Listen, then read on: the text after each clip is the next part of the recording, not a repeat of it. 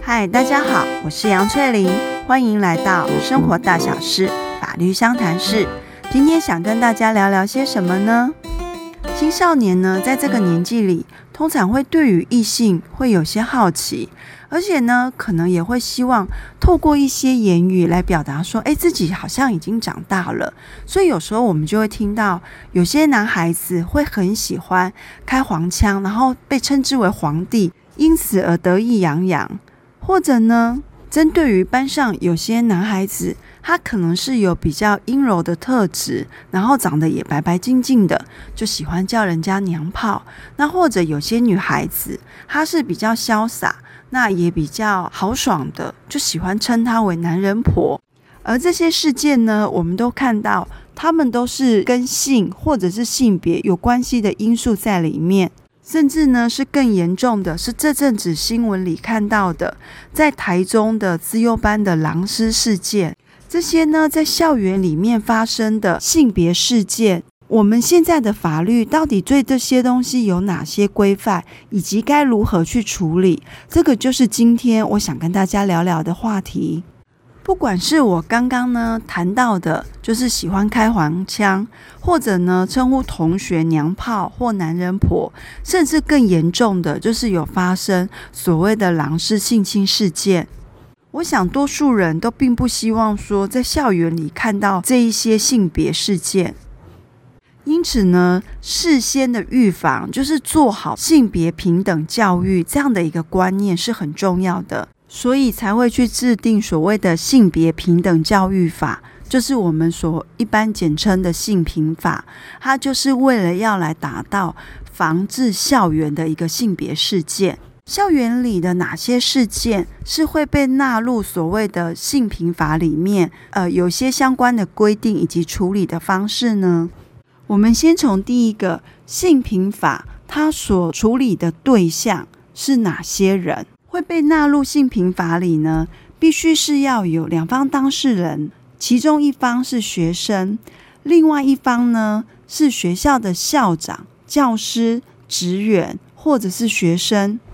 那今天这些刚刚讲的对象呢，他们发生这些性别事件的时候，并不一定。非得在校园里不可。如果说具有这样的身份，那是在校园外发生的，也是会纳入性平法里面。那也有人会说。那如果有人在学生的阶段发生这些性别事件，可是他知道他长大成人离开社会之后，他再回来主张说就是要去做所谓的性平调查的话，可不可以？这是可以的，因为呢，今天会去进入所谓的性平会这样的一个程序，会是以当时发生这些事件的时候。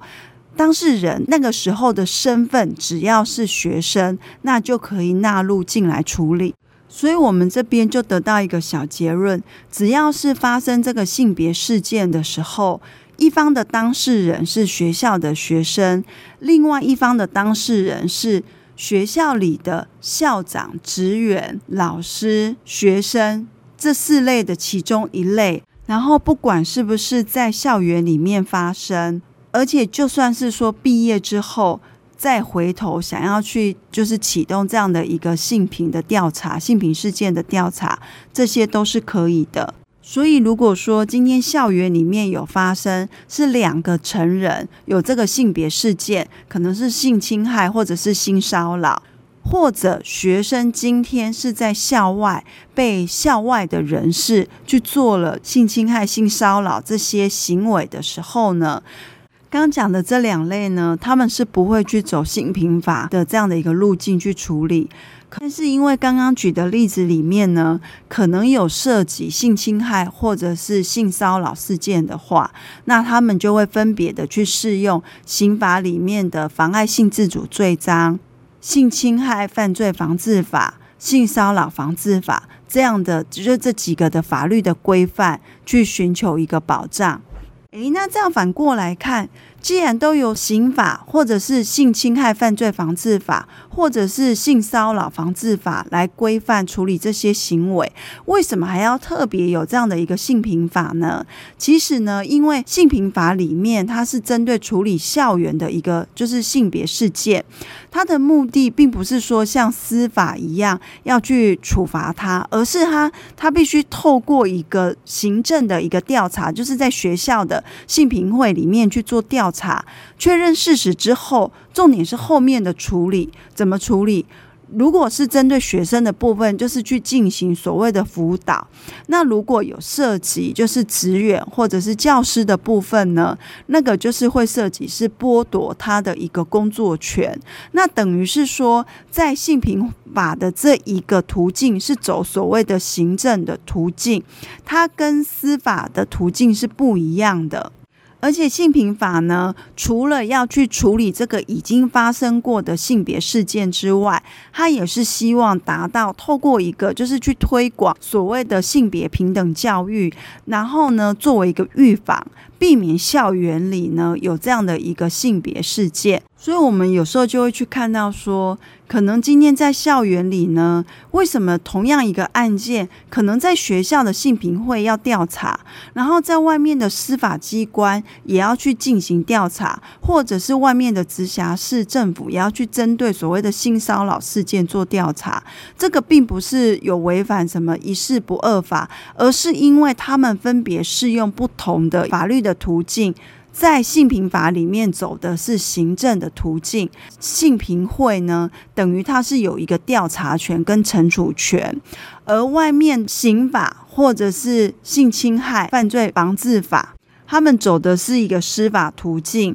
那最后的结果都有可能剥夺，就是行为人的自由行，或者是甚至。就是涉及财产上的一个法源的处分，所以并没有所谓的就是违反一事不二法的原则。好，那我们接着来讲，有哪些校园的性别事件是会被纳入进入性平会来进行审理的？他们分别是一个就是所谓的性侵害案件，就像是台中资优班的那个狼师事件；第二种就是性骚扰，就是像开黄腔这样子。那第三种呢，是叫性霸凌。校园里呢，典型的性霸凌事件，大家都比较会有印象或举的例子，都是以叶永志玫瑰少年的这个事件。那我们就接着来讲哦，到底什么叫做性侵害案件？根据性平法的定义呢，性侵害案件就是是符合性侵害犯罪防治法里面的性侵害。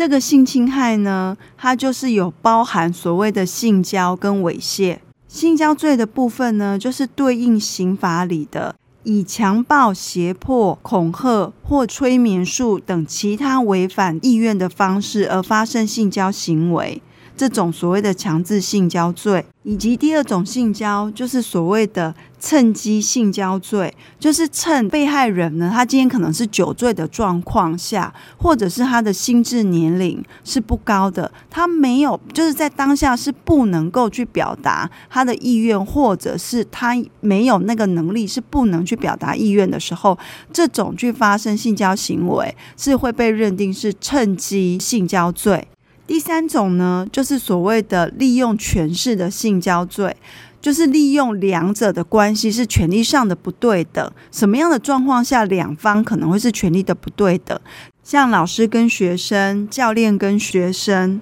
上司和下属，这种都是属于所谓的利用权势之间的一个性交。之前台中的那个资优班案件的狼师，他也比较会被认定是属于是利用权势去性交。还有第四种，就是前面几集有去谈到的，就是两小无猜下，就是针对于未满十六岁以下的少年，然后去对他们去发生性行为，即便是合意的，还是会被认定这个叫做准强制性交罪。所以校园里就有这四种性交罪。强制性交、趁机性交、权势性交、准强制性交罪。那另外一个性侵害的犯罪类型就是猥亵，猥亵一样也是以强暴、胁迫、恐吓、催眠术或其他违反意愿之猥亵行为。那猥亵行为其实也是一样，跟性或性别有关，但是呢，它并没有达到性交的程度，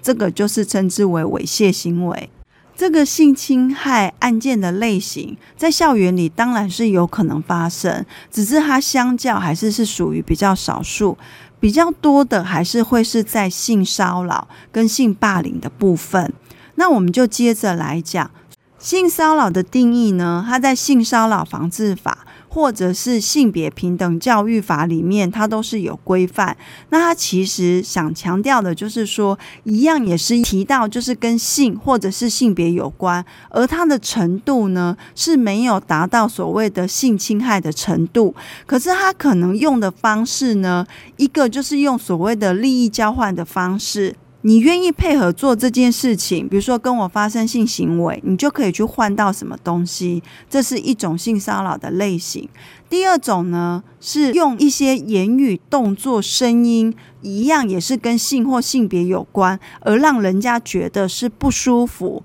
然后甚至会去影响到对方的那个生活、学习。性骚扰呢，白话的来讲，就是以性或者是性别。的言语、行动、动作，然后做出来让人有感觉到不舒服，然后甚至有被侮辱、被羞辱的一种感觉，或是有涉及利益条件的交换，这一些就是所谓的性骚扰。那在青少年里面呢，很常发生的，比如说猛烈的追求啊，然后让被追求的那一方实在是感觉到已经是恶心跟不舒服。那还有呢？就是拿人家的外貌开玩笑，而这些外貌可能是涉及胸部啦、臀部，那或者爱开黄腔，讲一些黄色的笑话，这一些呢都会被认定成是在性骚扰的类别里面。而性骚扰有一个很重要的点，都是在于说对方的一个感受。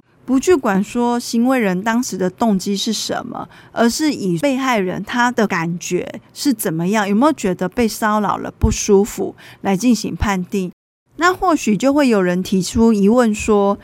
如果都是以就是被害者的感受为主的话，那有没有可能纯粹是被害人的感觉比较与众不同，或者甚至于说这个被害人他其实是故意要去。诬陷行为人的行为人根本就没有做这件事情，但是只以他的感觉，就是所谓的被害人的感觉为主吗？其实并不是哦，因为毕竟法律上在认定上还是很讲求证据嘛。那你今天被害人的感觉，他是就是等于他也是一个证人，那个是他的一个证词，但是同时还要有其他的事证能够去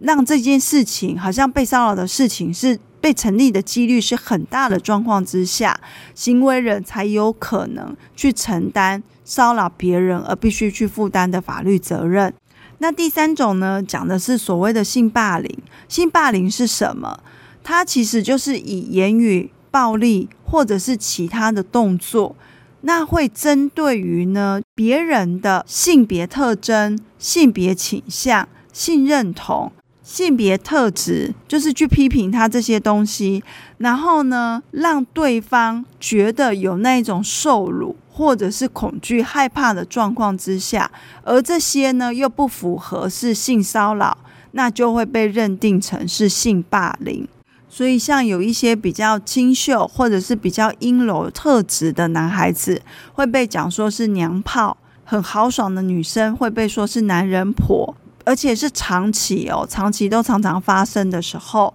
那就会变成被认定成是性霸凌。所以，就像之前讲的那个玫瑰少年叶永志，他的特质是一个比较阴柔的男孩子，那同学呢就会很喜欢去嘲弄他。而且那时候他会发生，就是后面的悲剧，就是在于因为同学都喜欢嘲弄他，变成说他就不敢再跟大家一起下课的时间去。上上厕所，那他只好等同学都上课了，他自己一个人单独去上厕所，为的就是避免说一群同学趁在上厕所的时间对他的一些生理特征，然后去做羞辱或者是嘲弄欺负。可是悲剧呢，就是在他单独去上厕所的时候，那个时候其实真正发生什么事是没有人知道的，只是在那个结果，就是等于说其他的同学利用下课再去厕所的时候，已经发现叶永志已经倒卧在厕所里面，而且他裤子其实在那个当下